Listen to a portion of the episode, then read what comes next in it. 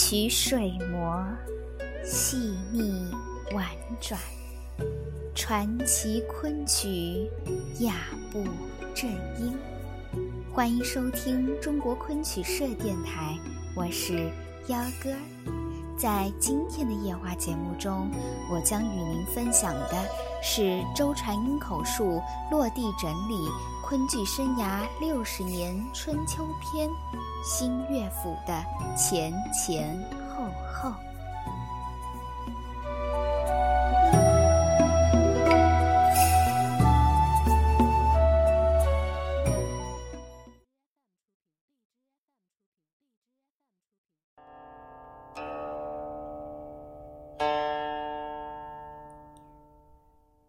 昆班演员上头档大致有两条标准。一是要底功厚、艺术高，上台能得彩；一是会戏要多。昆班演员分头、二、三档，又称头、二、三帮。到一个地方，台口上点戏，三档演员可以不应，二档可以推脱，其实往往都会的。头档不好推。一定要应承下来上场去唱的。如果唱不下来，或者上台唱时错了戏路，再要让二档上去，那就难堪了。可能以后就得调档。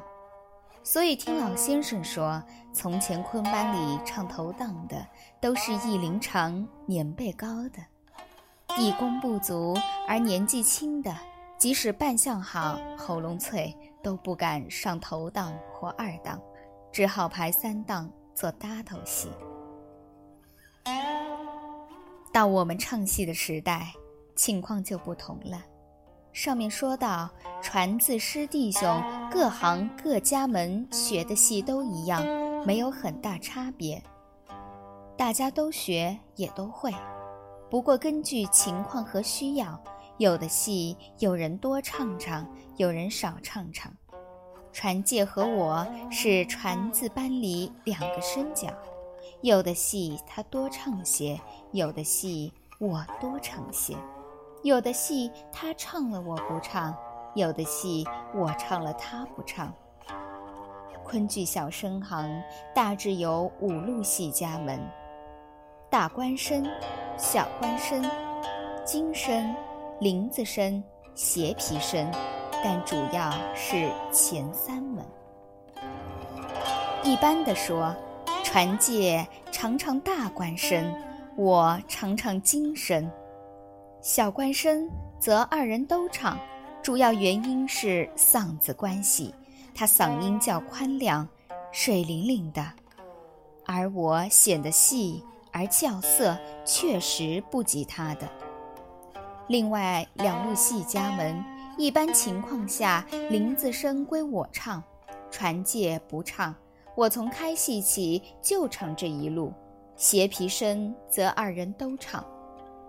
昆班演出，本中时常有一本戏里同一人物有两个演员合扮的情况。我和传介常常合扮。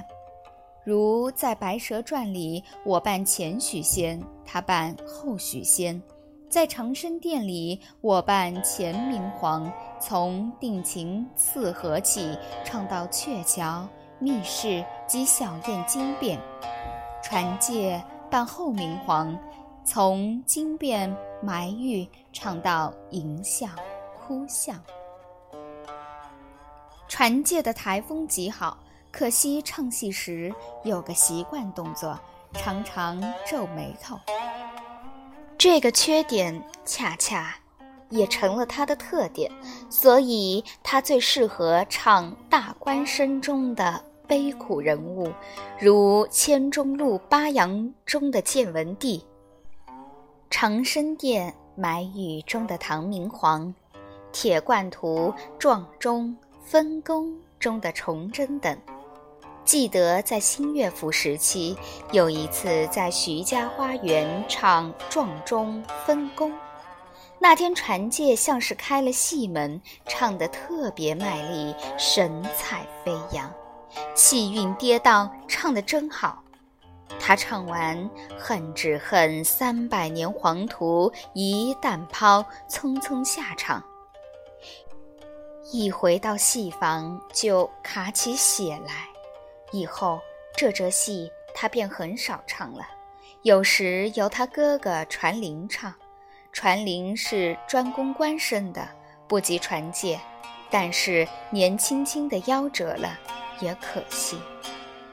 一九三一年，传介离开传字搬走了，师弟兄之间的情谊还是在的，大家对他既有点埋怨，又很是想念。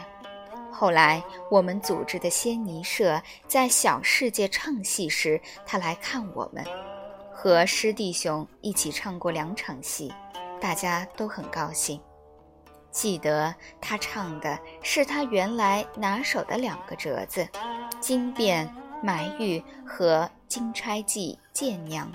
可惜他的艺术已经退步了，在做工、表演上都让赵传君超过了。师弟兄们谈起这一点，不免为之惋惜。深感拳不离手，曲不离口，却是至理名言。传戒和传名在当时上头档，大家是心悦诚服的。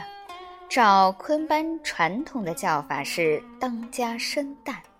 后来听说传戒曾经转入商界，到台湾去了。从一九三一年算起，和大家分手已有五十来年了。又听说他离班后还唱过昆曲，也教了一些学生。但是昆曲终究已经不是他的本业了。传介是一个人才，或者可以说是个天才演员，可惜被旧社会用另外一种方式损害了艺术天才。所以，我们师弟兄。对于他的耿耿于怀，与其说是有点埋怨，倒不如说是对他的深深惋惜。特别是大家一直盼望台湾早日回归，可是至今却没有实现。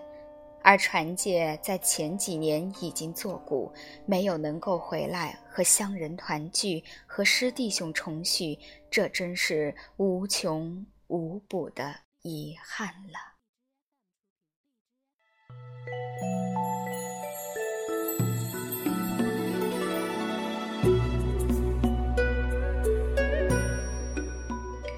今天的夜话节目就到这里了，希望你有一个美好的夜晚，晚安。